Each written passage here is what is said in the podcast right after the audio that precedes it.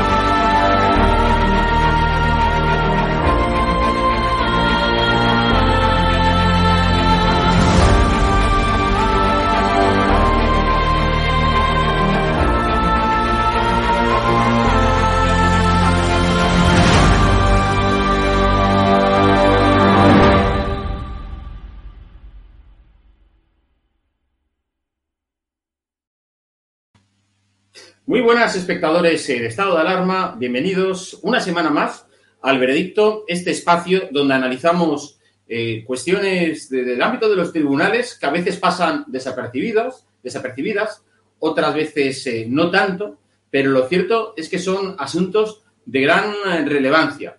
Esta semana tenemos de nuevo a nuestro eh, magistrado de, cabecera, al senador por el Partido Popular, eh, Fernando de Rosa, a quien tengo el gusto ya de saludarle.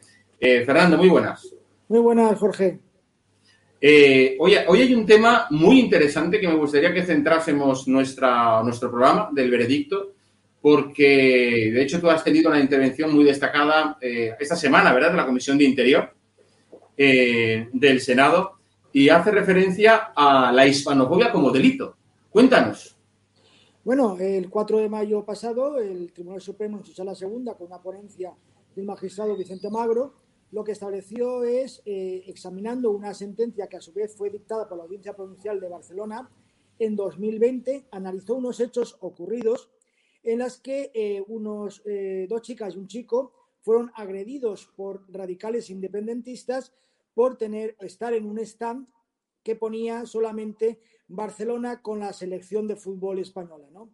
Entonces fueron agredidos con manifestaciones de odio, eh, eh, diciendo fuera de aquí españoles, con insultos, agresiones, que el Tribunal Supremo en su en la sentencia referida, pues ya denomina eh, de una forma ya clara y explícita que son actos derivados de la hispanofobia o son actos derivados del delito de odio por nacionalidad, incluyéndolo ya en el tipo 510 del propio eh, Código Penal. Por tanto, ya es la primera vez en que el Tribunal Supremo se pronuncia sobre unos hechos considerándolos como su origen está en el odio por nacionalidad, en lo que se ha denominado hispanofobia, ¿no? Y eso hay que recordárselo todos los días a los, eh, a los partidos radicales independentistas cuando se hacen las víctimas, ¿no? Diciendo que son víctimas del Estado, de espionaje, que son víctimas de, eh, eh, de España, cuando ellos ya han sido condenados explícitamente por delito de odio.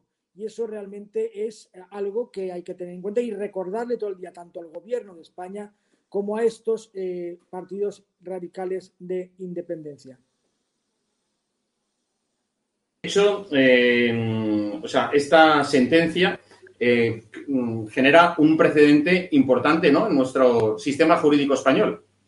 Sí, porque hace una descripción detallada de los hechos y, eh, dice claramente que los ataques que recibieron estas chicas y este chico eh, meramente por su por el eslogan que ponía ¿no? Barcelona con la selección española. En la, la defensa de estos ya condenados por delito de hispanofobia alegaban que eran por motivos deportivos, porque no estaban de acuerdo, eh, no, no, y la, y la, sentencia, que es muy detallada, eh, describe los hechos y dice, eh, debido a los propios vídeos, a los propios testimonios, que el ataque fue realizado porque querían excluir a estas personas como de Cataluña como miembros de España, ¿no? Como el odio hacia España como concepto.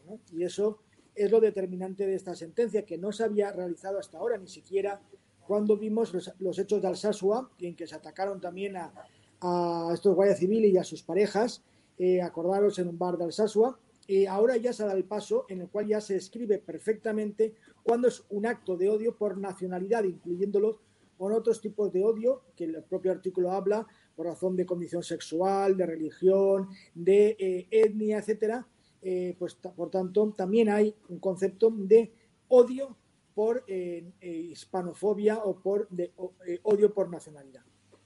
Claro, en este sentido me parece muy interesante, o sea, como te estás diciendo, o sea, podríamos catalogar como hispanofobia todos aquellos actos de rechazo, de desprecio, de no aceptación, de falta de respeto, de, como decías, también de aversión a España o a la comunidad hispana hacia los españoles, incluso eh, podríamos hablar de inmigrantes de, origen hispano, a la cultura, a la lengua, a las referencias históricas, sociales, políticas.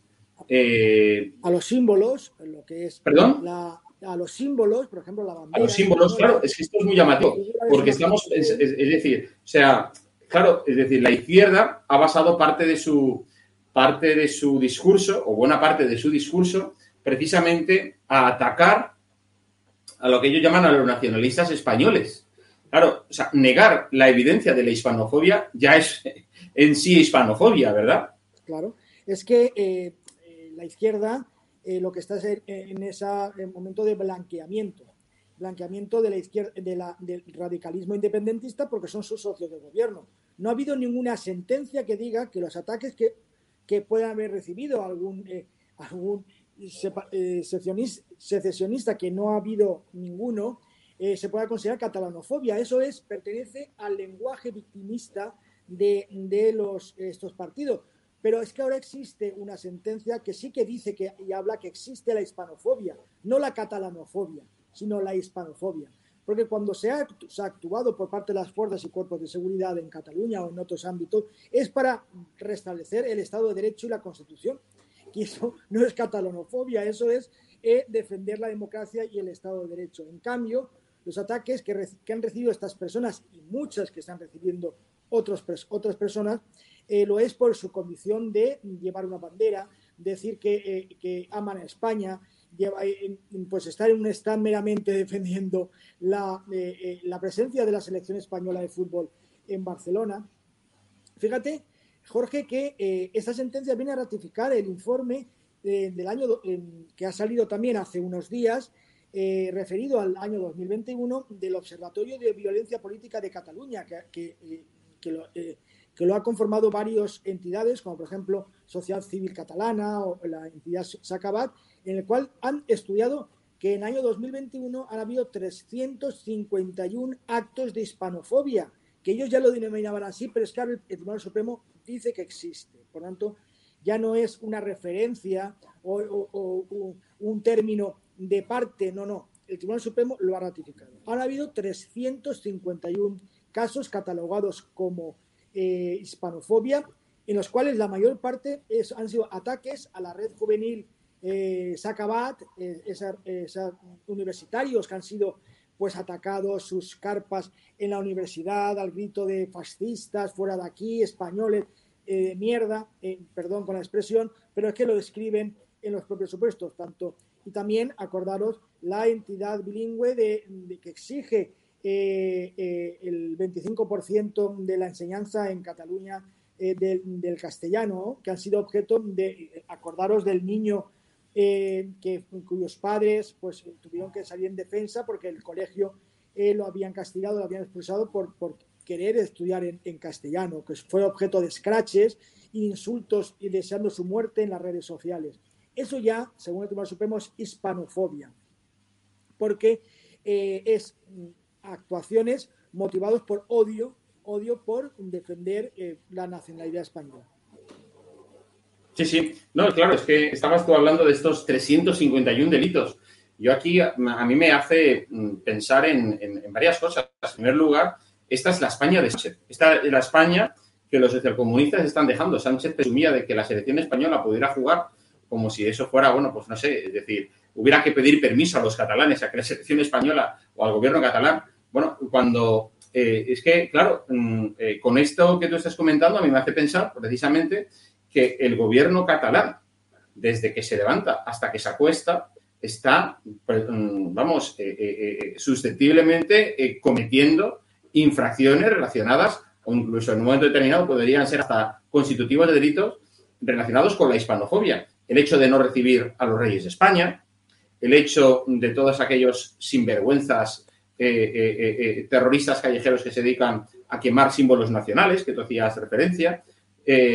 podríamos estar hablando, claro, es que hasta hace un tiempo, por la famosa de quemar la foto del rey y tal, claro, a lo mejor resulta que ¿Es constitutivo de delito? Ya no tanto, según lo que dicen en Europa. Bueno, porque en otros países democráticos quemas la, cara de, no sé, pues de la Merkel en su momento o, de, o de Macron en Francia y no pasa nada. Pero es que, mm, claro, en un país como, como, como el nuestro, pues posiblemente estaríamos hablando de una infracción o un delito o un acto, ¿eh? ¿verdad?, de, de, hispanofobia. O yo se me ocurre también pensar en el niño de Canet, el problema del niño de Canet no es que ya no pudiera solamente estudiar en castellano, como, como la propia sentencia ¿eh? que, obligaba al gobierno catalán a lo del 25% en español. Es que también podríamos hablar de un acto de hispanofobia o hablar de esa niña que recuerdo que fue agredida por su profesora porque pintó una bandera de España.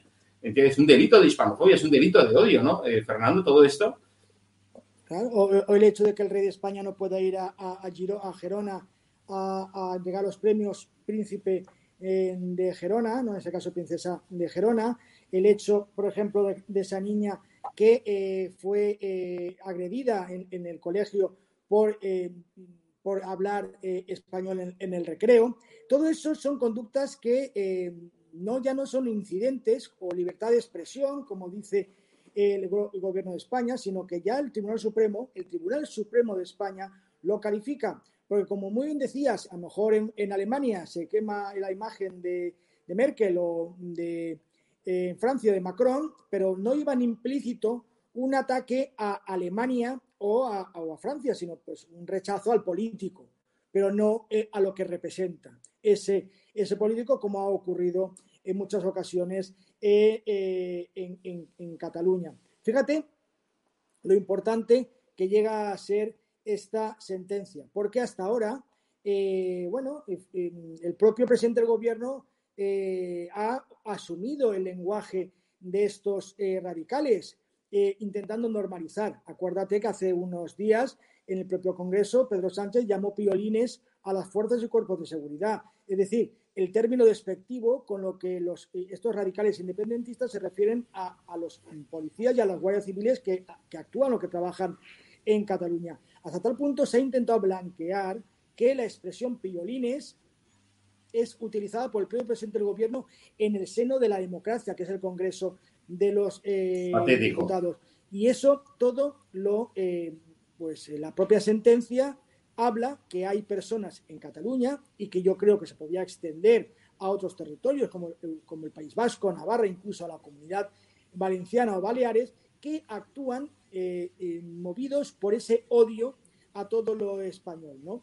Y entonces eh, la expresión piolines del presidente del gobierno yo creo que debería hacer reflexionar a él mismo como también al propio Partido Socialista Obrero Español que está contribuyendo a blanquear y legitimar lenguaje de odio que se emplea en, en Cataluña. Es que, mm, Fíjate, es que la propia, por ejemplo, es una anécdota, pero también viene al caso, la propia fiscal general del Estado, cuando hablaba despreciando la condición sexual del ministro Marlasca. Es decir, eh, tú imagínate que otro hubiera referido al ministro Marlasca, como le llamaba, ¿no? Eh, la, ministra, eh, hubiera sido tachado de odio, de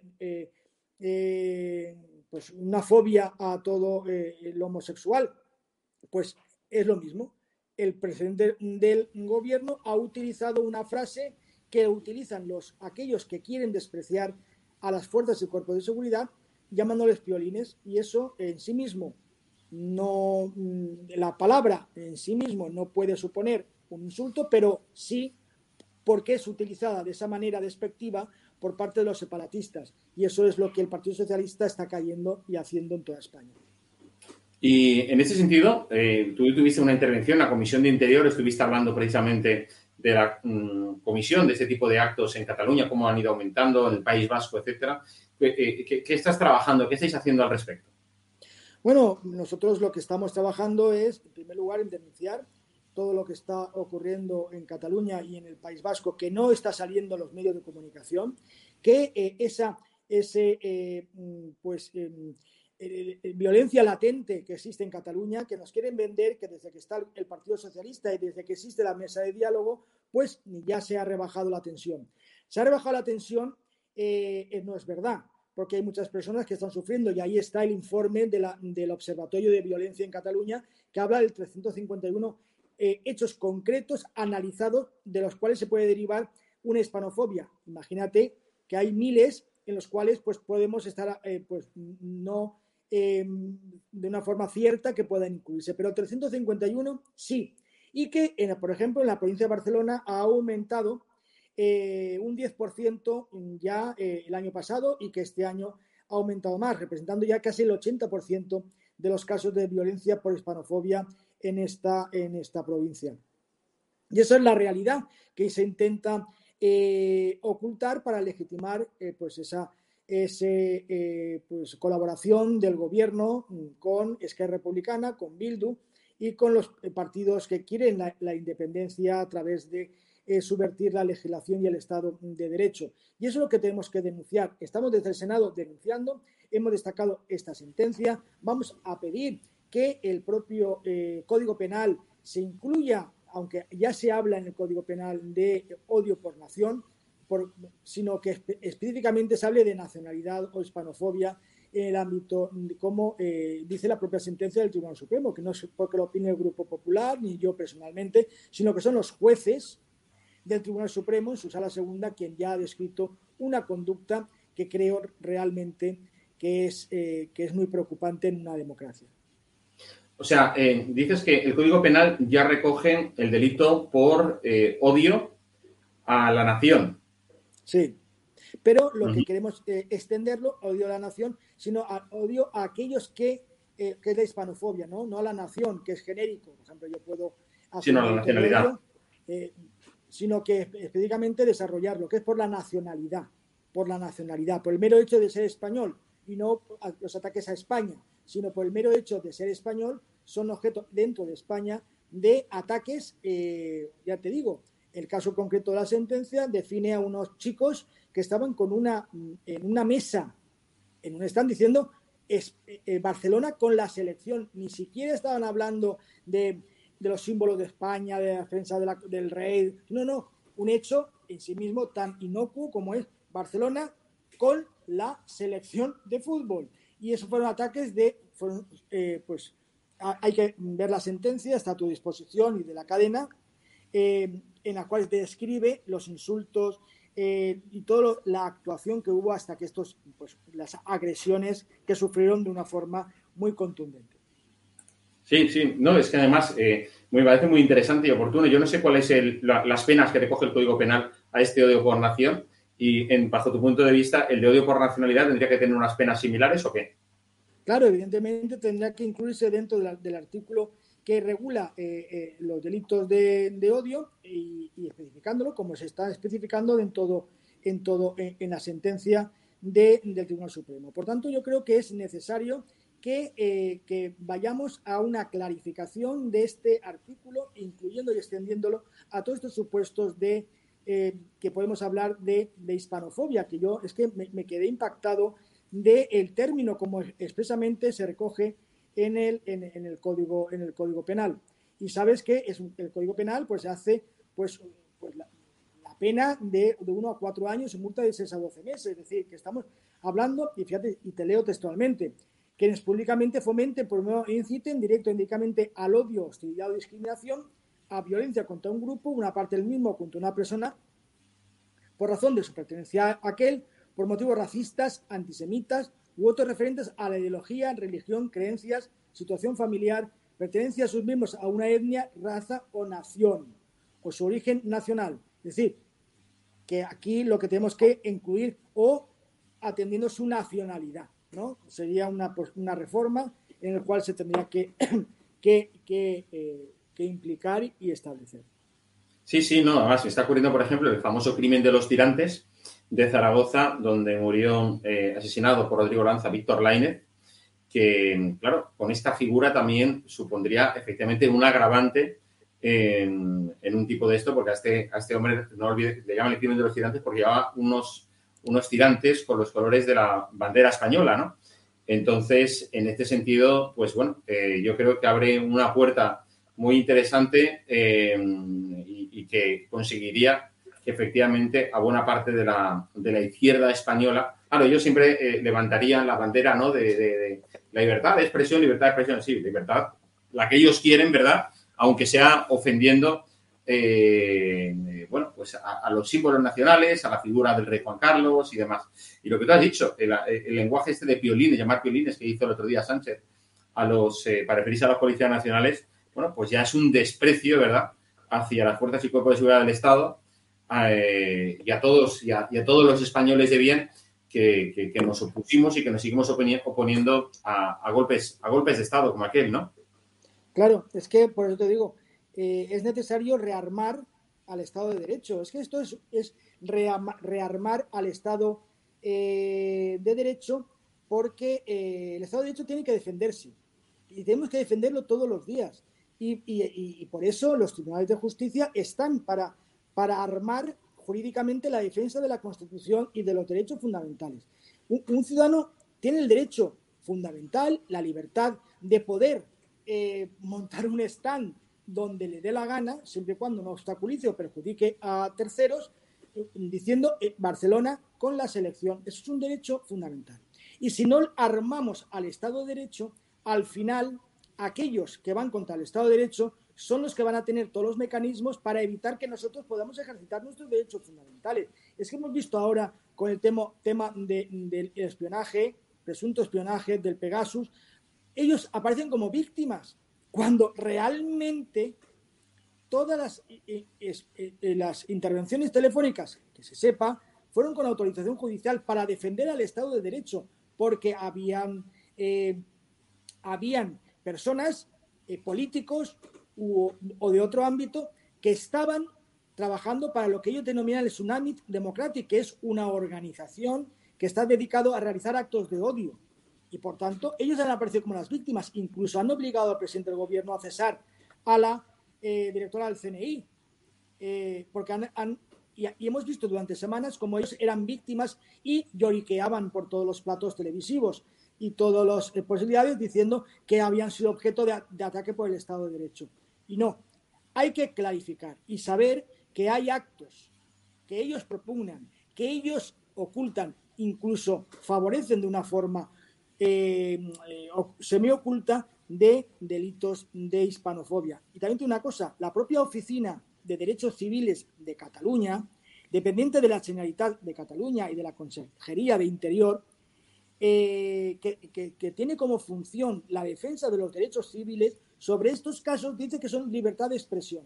Es decir, que la propia oficina creada para defender, en teoría, los derechos de los ciudadanos, dice que los ataques contra eh, estas personas son libertad de expresión. En cambio, cuando la policía actúa reprimiendo una manifestación en la diagonal o en Vía Layetana o eh, de incendio de contenedores y, de, cuando se rompen las, las, los escaparates de los comercios, pues son actos de represión y que atentan contra los derechos de manifestación, de expresión, de opinión de estos individuos. Por eso, desde Cataluña se lanza ese, desde la Generalitat, no desde Cataluña, desde la Generalitat de Cataluña se lanza ese mensaje.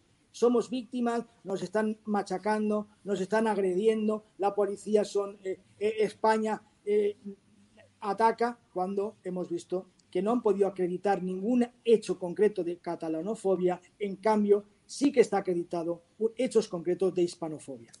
Sí, sí, no, lo has dicho, lo has dicho, lo has dicho muy claro.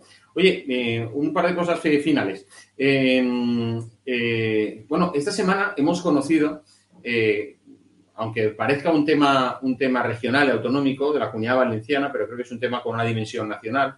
La vicepresidenta del gobierno autonómico está a punto de, bueno, pues de ser imputada o no, y quien lo tiene que decidir, y eso es donde está el, el escándalo que se ha organizado esta mañana, es una suerte de, sala de, magistrados amiguetes. Yo sé que tú eres una persona que siempre, eh, durante el ejercicio de tus funciones como magistrado, eh, bueno, pues nunca has sido una persona eh, que, haya incitado la polémica ni nada. Tú has ejercido, digamos, administrado el ejercicio de la ley. Sin embargo, entre esta gente que va a formar parte de este, de, bueno, pues de este órgano que ha de decidir de la sala, que ha de decidir si se imputa o no a Mónica Oltra, no olvidemos, representante de la extrema izquierda, eh, vicepresidenta en el gobierno del socialista Chimo Puig, bueno, pues se sienta un personaje eh, que fue fiscal en su día, eh, de, nombre, de apellido Torres, y que persiguió hasta la extenuación a Rita Barberá, la que fuera alcaldesa, la alcaldesa más famosa de, creo que de la democracia en toda, en todo nuestro país, y desde luego nunca sacó nada. O sea, la persiguió hasta que efectivamente la pobre Rita Barberá nos, nos dejó y sin embargo, y bueno, y fue candidato para presidir el Tribunal Superior de Justicia de la Comunidad Valenciana, eh, eh, como, mm, no sé, es decir, como señal o como pago por los servicios prestados, tanto por el Partido Socialista como por compromiso. Y que un personaje así se siente eh, y no, no sé, es decir, no se inhiba en la votación mm, sobre la imputación de, de Mónica Oltra, a mi juicio, Fernando, lo único que hace es acrecentar la desconfianza ciudadana en la justicia española, que como tú sabes, en, cuando coges los rankings de Eurostat de cómo está en todos los países europeos, pues en España, desde luego, está en una nota baja, está en un suspenso. Entonces, bueno, ¿a ti qué te parece pues, eh, un hecho así? Porque a mí me parece que, es un, tremendo error. Mira, Jorge, yo siempre eh, te lo he dicho, yo defiendo la independencia de los tribunales, yo defiendo a los jueces y magistrados. En este caso, Vicente Torres es un magistrado del TSJ, por lo tanto, yo con respecto a él no voy a decir nada. Pero sí que te tengo que decir dos cosas. Yo creo que debemos reflexionar en defensa de la calidad y de la independencia judicial. Deberíamos plantearnos dos cuestiones. La primera es que si se puede mantener el aforamiento de forma eh, extendida, eh, en este caso, eh, a políticos, ¿no? Yo creo que deberían de, eh, debíamos de replantearnos la figura del aforamiento máximo cuando la propia Mónica Oltra y el Partido Socialista han atacado los aforamientos diciendo que, acuérdate que cuando estaba el presidente Camps, decían que eh, si no estuviera aforado estaría ya investigado y que estaría, le hubieran llevado a declarar al juzgado. Eh, y, eso mismo está ocurriendo con la propia Mónica Oltra. Si no estuviera aforada, ya, ya estaría siendo investigada y, lo más seguro que hubiera sido ya dictado un, auto de apertura juicio oral contra ella. Por tanto, vamos a, reflexionar sobre la figura del aforamiento eh, eh, para eh, el ámbito de la política. Y la segunda cuestión, que considero que también deberíamos eliminar, la posibilidad de que las cortes mm, autonómicas, en este caso las cortes valencianas, nombren jueces. Es que eso es tremendo, ¿no? Nombren jueces que van a luego, en un futuro, a juzgar a los propios políticos, porque en este caso, eh, pues va a juzgar a, aquellos que le propusieron y le votaron, como es Mónica Otra. Deberíamos modificar la ley y decir que nunca un, eh, un órgano legislativo, como pueden ser las Cortes eh, Valencianas, pueden designar a ningún juez, porque estamos dando sombra de, que se mm, mm, ponga en duda sobre la propia parcialidad de un, de un juez. Por tanto, yo creo que deberíamos solicitar la modificación del Estatuto de Autonomía y que las Cortes renunciaran a la posibilidad de poder realizar el nombramiento de ningún juez. Dejemos a los jueces que juzguen, que, que, accedan de la manera eh, que, mm, orgánica eh, determinada en la propia ley orgánica del Poder Judicial y que los políticos y, los órganos legislativos no se inmiscuyan ni manoseen la justicia. Yo creo que eso es la conclusión que debemos sacar de esta cuestión como de otras, de forma genérica. Las Cortes no pueden nombrar a jueces que luego van a juzgar a los propios políticos que lo han designado, porque creo que va contra la calidad democrática. Sí, sí. Entonces tú también, por ejemplo, estás en contra eh, o estás a favor de eliminar la figura de los aforamientos. Yo estoy eh, a favor de restringir al máximo. Yo comprendo que, por ejemplo, el presidente del gobierno eh, o los ministros, pues no van a estar todos los días siendo susceptibles de ir a los juzgados. Pero es que en España hay miles de personas que están aforadas, entre ellos yo. Yo renunciaría a mi condición eh, de aforado porque si yo considero que no tengo nada que ocultar, pues realmente puedo ir a donde sea sin ningún tipo de problema. Yo restringiría al máximo, máximo la figura del aforamiento solamente en aquellos casos que sea imprescindible por razones de, eh, en fin, de coro político, ¿no? y no y por ejemplo en la Comunidad Valenciana que quede de circunscrito al presidente de la Generalitat, que es un poco el símbolo de todos los valencianos. Pero un conseller que hoy es nombrado, mañana es cesado, sustituido, destituido, no sé cómo ahora se lo denomina el Partido Socialista cuando cesa y echa a la calle a algún miembro, ¿no? Pues, eh, ¿por qué tenemos que estar eh, aforándolo, ¿no? Y, sustrayéndole de su del fuero normal que son los juzgados y tribunales españoles no hay que tener desconfianza de los jueces y por eso yo creo que debería restringirse al máximo personas que puedan estar aforadas. Bueno, siguiendo la propia teoría de Mónica Oltra, ¿no? que ya lo decía cuando atacaba a Rita Barberá o cuando atacaba al presidente Camps. Sí, sí, y cuando ella estaba tan en contra de los aforamientos y sin embargo, bien que se agarra a él para, para, bueno, para su propio beneficio e interés, ¿verdad? Sí, por eso te digo que, eh, bueno, creo que eh, daría un ejemplo la propia Mónica Oltra, renunciando a su aforamiento y diciendo que va voluntariamente a declarar ante el juez de instrucción número 15 para aclarar. Claro, porque eso es muy interesante. O sea, el aforamiento, cualquier miembro de, que, lo tenga lo puede renunciar, ¿no? Puede renunciar. no, pero no puede renunciar, pero sí que podría haber ido al juzgado y haber ido eh, a declarar de forma voluntaria. No, como decías tú, que tú también habías renunciado a tu aforamiento. No, no, que yo no, me importaría renunciar. ah, vale, vale, si se pudiese renunciar. Y no me importaría eh, pues tener pues cualquier... Eh, porque yo confío en, que la justicia es justicia y, confío en los jueces y por tanto no hay que tener ninguna desconfianza de acudir al juzgado cuando uno es llamado. Ya, ya. Pues Fernando de Rosa, muchísimas gracias por acompañarnos una semana más aquí en el veredicto. Muchísimas gracias, Jorge. Un abrazo, hasta la semana que viene. Bueno, pues muchísimas gracias también a todos vosotros por acompañarnos una semana más en este espacio tan interesante donde aprendemos tantas cosas como esa que estábamos adelantando hace un momento, que, bueno, pues que la hispanofobia va a, ya digamos, eh, eh, eh, puede ser considerada, entra dentro del catálogo de lo que se consideran delitos de odio en nuestro país.